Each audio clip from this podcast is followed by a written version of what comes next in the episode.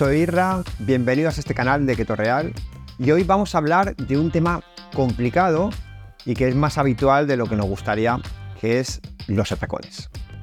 ¿Alguna vez te has sentido tan abrumada por la ansiedad o por el estrés que acabas comiendo más de lo que deberías? En este vídeo te voy a mostrar 5 estrategias comprobadas por la evidencia científica para evitar un posible atracón.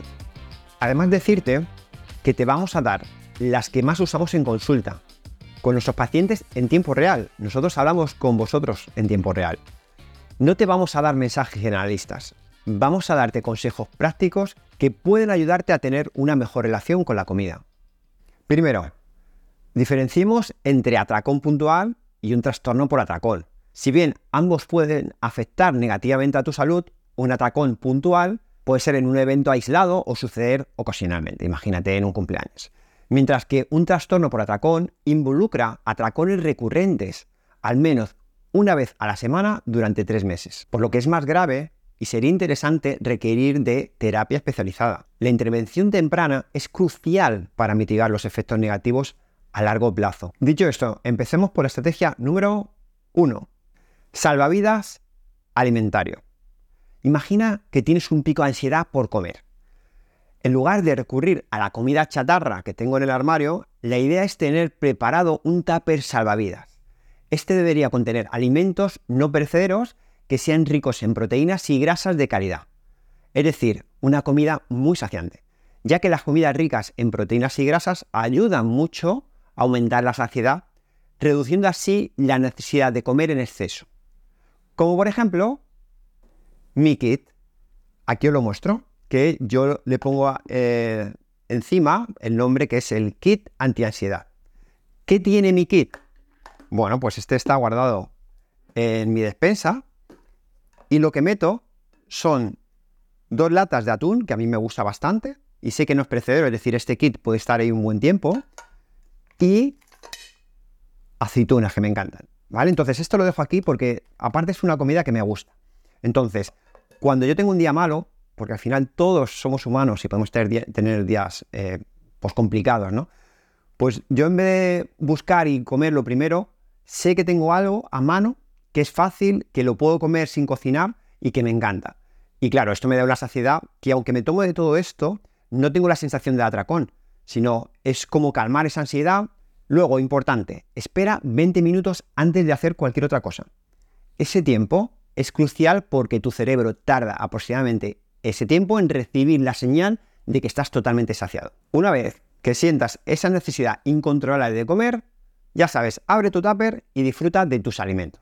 Bien, ahora os voy a decir tres estudios rápidos que os voy a dejar en la descripción para que veáis que todo tiene evidencia. Vamos con el primer estudio que se llama Proteínas, Control de Peso y Saciedad.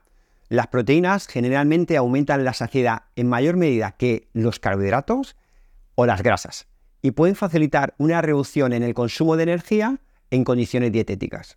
El siguiente estudio que os voy a dejar es el papel de la grasa dietética, cómo se asocia a, los niveles de glucosa. Bien, pues este estudio nos indica que comer grasa ayuda a mantener la glucosa más estable. ¿Eso qué quiere decir? Que vas a tener menos hambre. Por último, voy a dejar el último estudio que habla de los efectos de la masticación sobre el apetito, la ingesta de alimentos y las hormonas intestinales.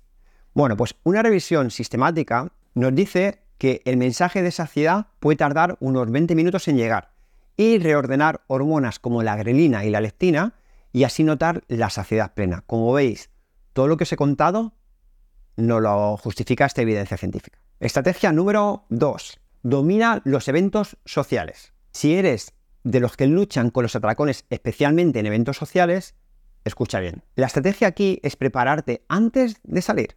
Si tienes una comida, lo ideal sería desayunar bien. Por ejemplo, dos huevos, aguacate, bacon, sin apenas carbohidratos.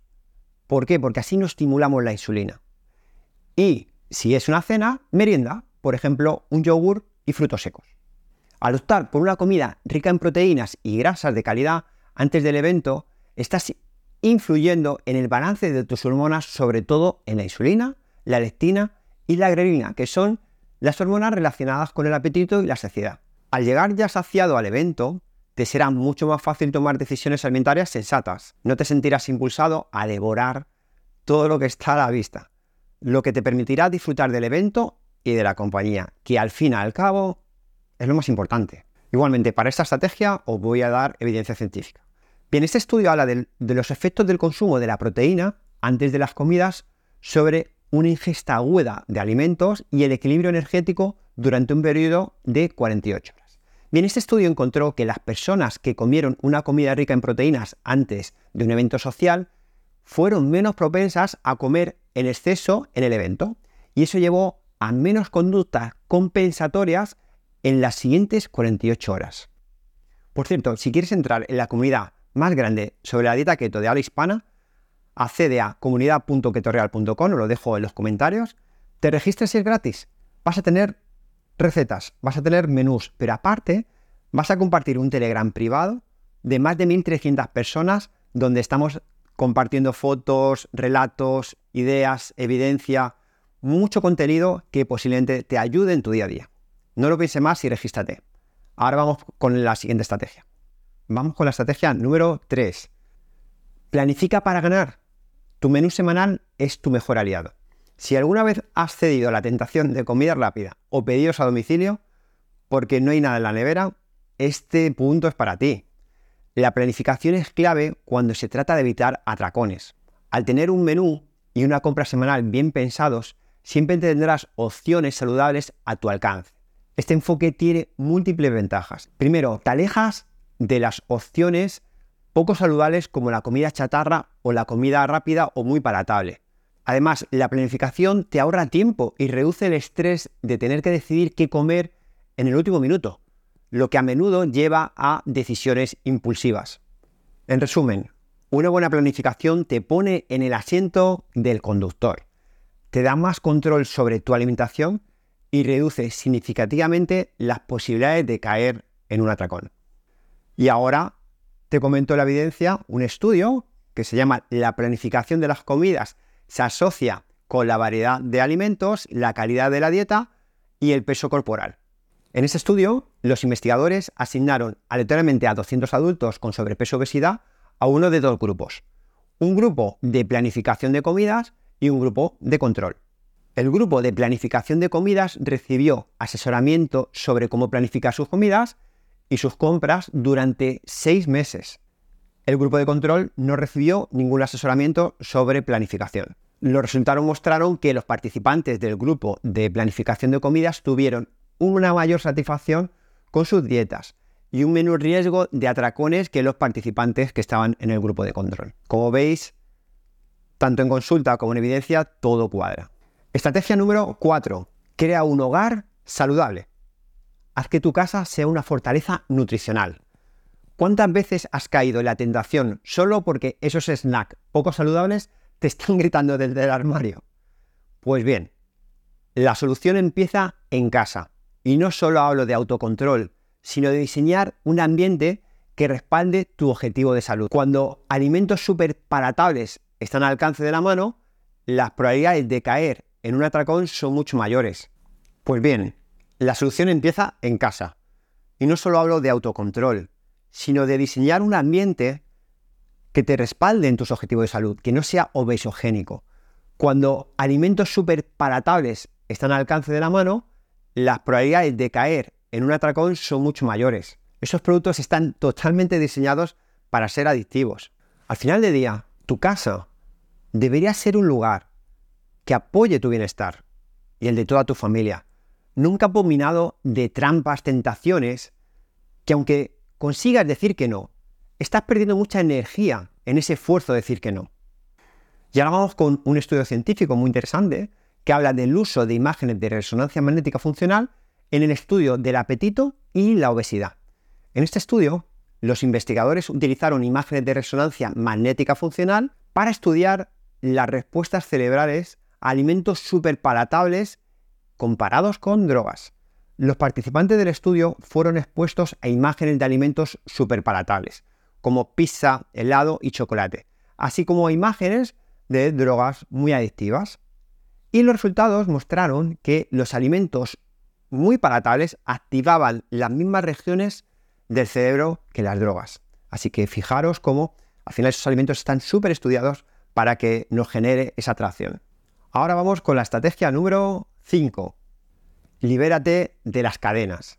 Las dietas extremas son tu peor enemigo. ¿Has escuchado alguna vez el dicho lo prohibido es más tentador? Pues bien, en el mundo de la nutrición esto se aplica más que nunca.